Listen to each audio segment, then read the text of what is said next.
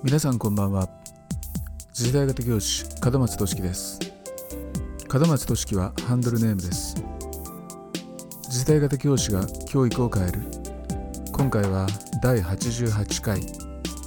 志とスキルがあれば教育は可能。そのパート3です。では早速いきましょう。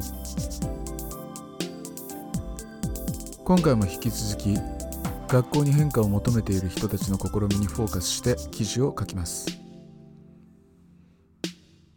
まず引用です。不登校時の BBS BBS とはネット上の掲示板のことを指しますけれども彼らが BBS 上で世の中の社会問題について非常に高いレベルの議論を戦わせている姿を見て衝撃を受けました。彼らは進学はできていないけれど修学はできている。と。こんなに優秀な子供たちが学校に行けず落語者のレッテルを貼られているのは社会的にも大きな損失ではないか。その時から教育に強い関心を持つようになりました。日本の学校の多くは発達障害の子供を困った存在だと思っている。私は宝の山と考えています。私の知る範囲でも革新的な起業家には発達障害やその傾向がある人が多い。日本の学校が多様化する制度のニーズに対応しイノベーティブな人材を輩出していくためには外部のさまざまな専門機関と連携すること。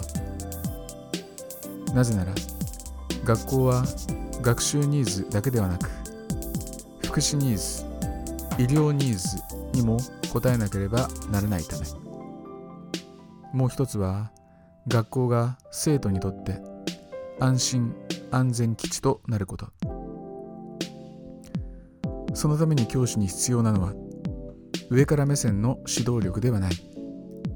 生徒を理解承認傾聴することです。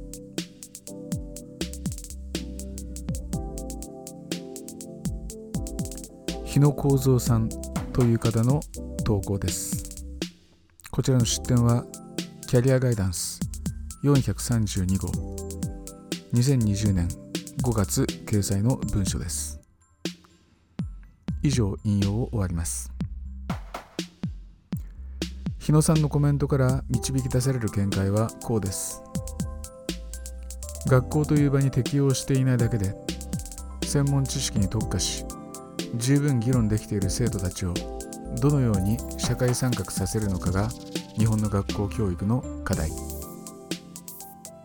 日本の学校教育は制度の突出した力を伸長させる方向には働かない。システムに適応できているかどうかを最優先にしている。未来社会はブーカ変動性不確実性複雑性曖昧性の時代と言われるほど混沌としており従来的価値観や手法では対応しきれないことは周知の事実であるのにそのような現実を見ようとしない各種政策が依然として行われている。学校はすでに学習ニーズを満たすだけの場ではなくなっていることが再認識された。生徒の生活や人生そのものを長期的長期的視点から捉えた上で総合的にサポートすることが学校や教師に求められている。教師は指導者ではなく同伴者たるべきだ。発達障害を抱える児童生徒たちが教えてくれたことは全てができる必要はないということです。たとえ例えば難関国立大学に合格するた合格するためには多岐にわたる科目全てについて高得点を目指さなければならないという常識がありますがそのハードルは非常に高い。私の疑問はその先に何があるのかです。学識が豊かで教養のある人たちは物事を多面的な視点から捉え柔軟な発想に基づき新たな局面を開いてくれるだろう。これが私の理解です。あれだけたくさんのことを知っているからにはどんなに困難な局面も打開してくれるに違いない。とか最大多数の最大幸福のためにチャレンジを促すはずだ。ということです。これは多くを深く学んだ人たちに対する偏見であるかもしれませんが同時に私を含めた多くの人々にとっての希望であり敬意でもあるわけです。しかし現実はどうかといえば必ずしもそうではないようです。では高学歴とは何なのか。それは高学歴保持者にとっては安定でありプライドを維持する装置として働きそうでない人たちにとってはルサンチマンやっかみの対象に他なりません。広く深く学びもちろんそれは大学入試に至るまでのレベルに過ぎませんがこの広く深い学びがもたらすものがより良い社会の構築につながるのでなければ多くの人たちは少なくとも大学受験レベルの学びをやめるでしょう。私一人の人生がうまくいっていなくても社会全体が良い方向に働いていっている。こういった実感が持てるならその人はおそらくある程度の我慢ができるはずです。なぜならその人は希望を感じているはずだし全体利益にかなっていると信じることができるからです。しかしもしそうなっていないとしたら私たちは学びをやめるでしょう。学びは何ももたらさない。私たちが学びの持つ可能性を信じられなくなるからです。その人その人に合った学びがあるはずです。多様な人の集合体として社会が成立していることからも分かる通り私たちがどんな課題を突きつけられたとしても個の学びがその時々の課題に応じて参集し対策を練れば一定の結果が出るのではないでしょうか。誰一人切り捨てないという言葉は時として空想に響くかもしれませんが自分自身や近しい人々が社会的弱者としての立場に置かれたと想定するならば私のことをこの人のことを切り捨てていいんだとは決して言えないはずです。この辺りは想像力や自分だけが例外であるはずがないといった全ての人にある程度備わっていてほしい考え方が前提にあるわけですが。いずれにせよ多様な人々の多様な学びが双方的な関係性を築きながら社会貢献を果たしていくことは望ましいことでありまた自然なことでもあると思うわけです。その上で学校教育が果たす役割といえば児童生徒の人生を長期的視点で捉え特定のニーズに偏らない。総合的なサポートを行うことが求められている。ということになるでしょう。学校教育は学習ニーズ偏重を手放すべきです。従来の学校で行ってきたお勉強は多様な学びのごく一部であり得意な価値観や方向性をもたらすものです。つまり必ず漏れが出てくる。漏れが出てくれば偏見や差別感情がさらにそれらを支えるようなシステムが社会に生まれることになります。でもとりわけブーカの時代は多様な能力を持つ人人たちが予測不能な課題に応じて結集し解決に導き再び日常に戻っていく。といった展開がなされるべきでしょう。その方が合理的な対処法と言えますし極めて自然な流れでもある。と考えられます。そういった社会を作るために学校が全てを背負う必要はありません。先ほどの日野さんをはじめ多くの人が言うように私たちは民間組織と常に連携しながら児童生徒と同伴する学校教師を当面は目指していくことになりそうです。まずは学習ニーズ偏重をやめる。例えば履修はさせるが評価はしないという方法です。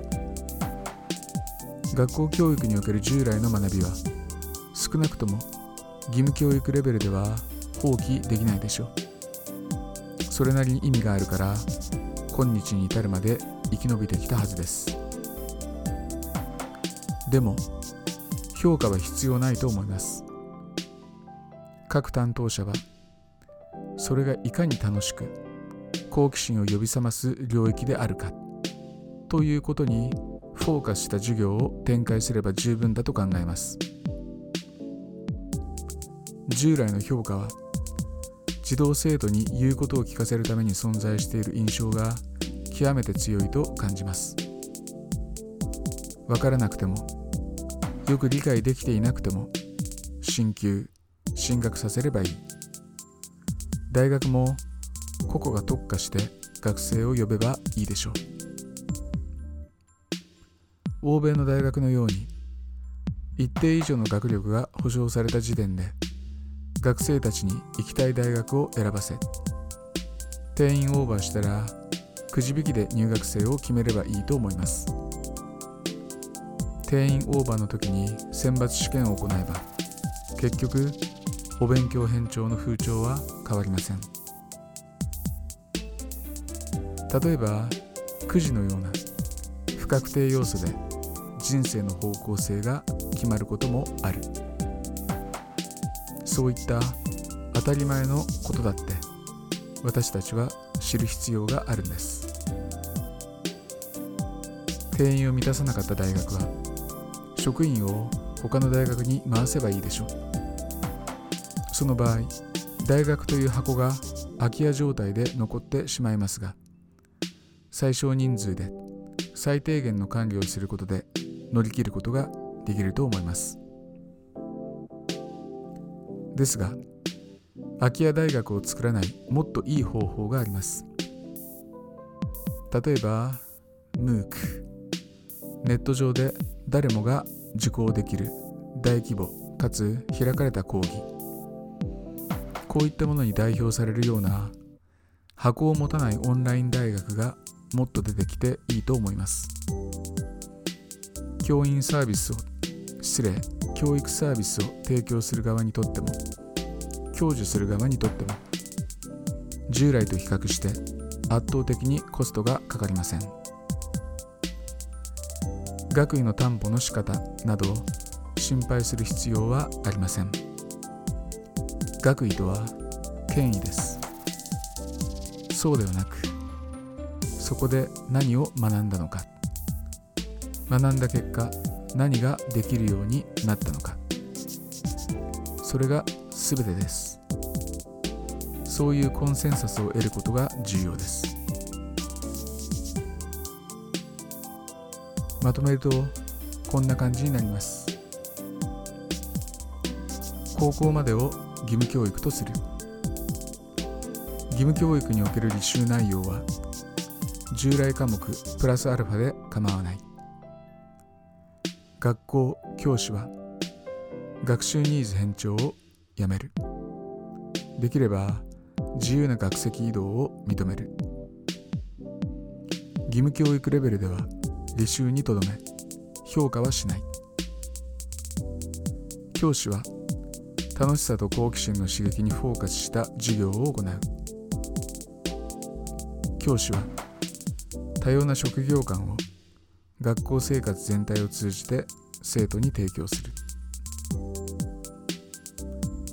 大学進学は SAT アメリカで実施されている大学入学適正試験のような試験を受けて一定レベル以上の学力が認められればどこの大学に進学しても構わない。定員オーバーしたらくじ引きという名の確定要素を組み込む。こういった流れで20代前半くらいまで過ごし残りの人生はその時々の興味や関心必要性に見合った学びを身につける。こういった営みを残る50年続けるわけです。私たちは100年人生を豊かに過ごすためにその時々の局面に対応しながら寄り道を何度も繰り返し学び続けるんです。老いて体力が落ちたらその状態でやれることやりたいことをやればいい。20年従事した仕事がやっぱり向いていなかったと思えばその場ですぐにシフトチェンジすればいいんです。私はそれが多くの人にとって幸せな楽しくて社会に貢献できる人生だと思っています。教師は従来の学校教育に適応してきたから教師になった。どんな職業についても言えることですが自分を育んできた価値観やシステムに適応しそれが自分に合っていると思ったからこそ教師になった。こういうケースがほとんどではないでしょうか。しかし今求められているのは従来の価値観を手放すことなんです。その価値観に固執することは時代のニーズには合っていないし多くの人を幸せにしないと思うからです。多くの生徒たちに。つまり生徒の数だけ存在する多様な価値観に触れることが避けられない教師という職業だからこそ単に学習ニーズや従来社会ニーズに合わせることに疑問を感じるはずです。多くの選択肢を示し生徒に自由な発想を許し自身の専門性を評価に関係なく楽しさとともに伝えあとは彼らに任せる。生徒に任せればいいんです。まずは教師であるあなたが自由になることです。偏見や先入観を捨てどうしたら多くの人が幸せになれるのか考えてみるといいでしょう。